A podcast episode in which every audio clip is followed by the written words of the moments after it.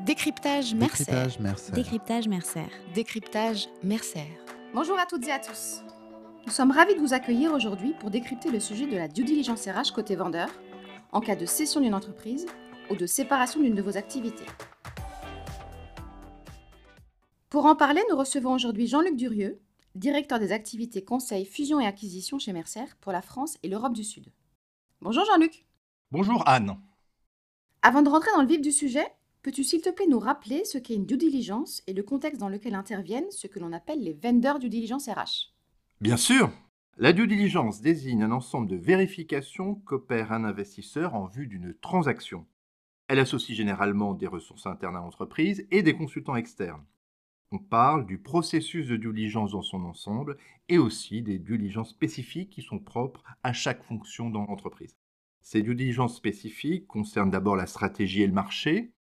Nos camarades de Oliver Wyman interviennent en matière de due diligence commerciale. Les due diligences peuvent aussi concerner les opérations, c'est-à-dire la finance, le juridique, l'informatique, l'assurance, ce que font nos collègues de Marche. Chez Mercer, nous intervenons dans le cas des due diligences ressources humaines exclusivement. Dans ce contexte, les dirigeants et l'ensemble des salariés concernés par la transaction sont passés en revue sous l'angle de leurs compétences, de leur rémunération et des politiques et systèmes RH de l'entreprise. Les due diligences côté vendeur sont en réalité un sujet d'intérêt relativement récent. Le principe a toujours été que le vendeur réalise un minimum d'investissement en honoraires de conseil pendant le processus de vente et que les due diligences et la planification des opérations d'intégration soient réalisées par les acheteurs. Dans ce cas, pourquoi dupliquer le travail de due diligence côté acheteur et côté vendeur? Sur des processus compétitifs et toujours plus serrés en termes de timing Une vendeur due diligence RH a plusieurs objectifs. L'aspect photographie à un moment T des hommes clés et des politiques sociales n'en est qu'une partie. Elle est certes importante puisqu'elle permet aux acquéreurs de mieux comprendre certains aspects de la société qu'ils envisagent d'acquérir, mais ce n'est pas le seul aspect à prendre en compte. Il y a au moins deux autres raisons de réaliser une VDDRH, comme disait le professionnel. D'abord, pour l'actionnaire cédant, son objectif est de maximiser son prix de vente et pour ce faire de raconter une histoire aux futurs acquéreurs. C'est lui qui connaît le mieux le track record de l'entreprise, c'est lui qui a bâti avec les dirigeants le plan stratégique de l'entreprise, c'est donc lui qui est en mesure de proposer un business plan prévisionnel. Il s'entoure souvent d'un conseil en stratégie. Il a aussi intérêt à en faire de même en ressources humaines. Mercer intervient d'ailleurs à la demande d'actionnaires cédants pour mettre sur le papier l'histoire RH et People de l'entreprise qu'il cède.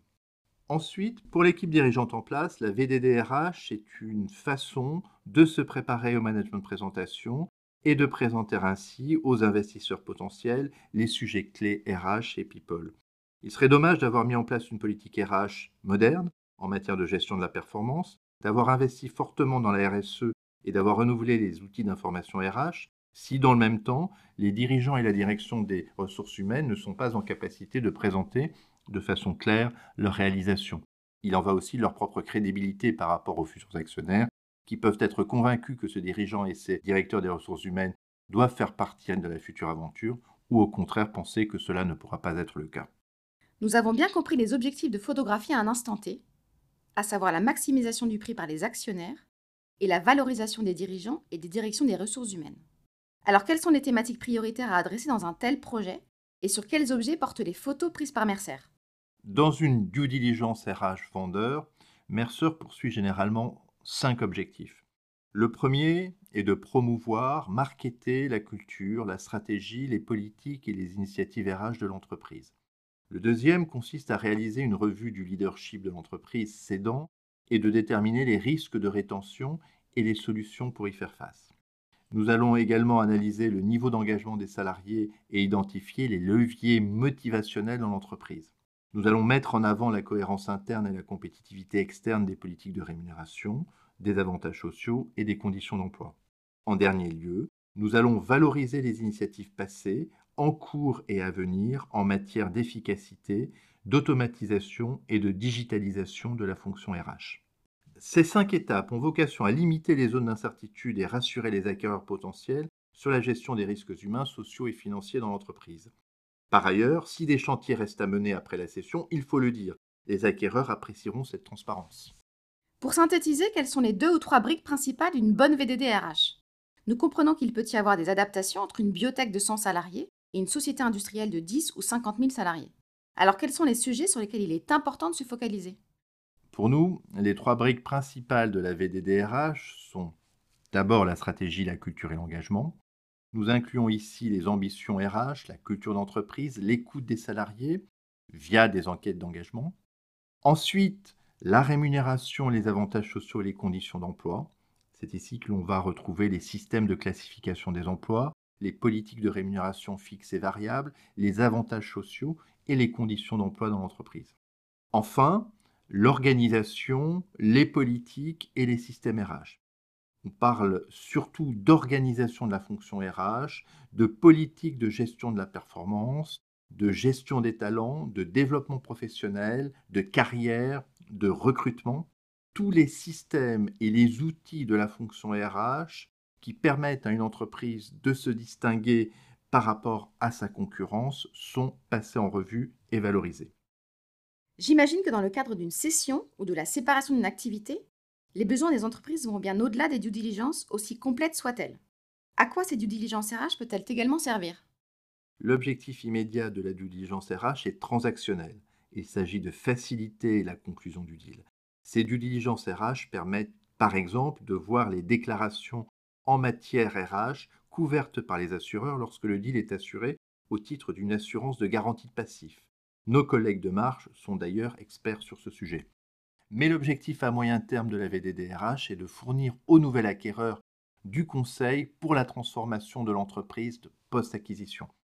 Cela signifie avoir des pistes de travail, un plan d'intégration et de transformation sur des sujets tels que la révision des politiques de rémunération et d'avantages sociaux, l'intégration des cultures d'entreprise et de RSE, la modification des politiques d'attraction et de rétention des talents, ou encore la transformation digitale des organisations avec des solutions de type Workday.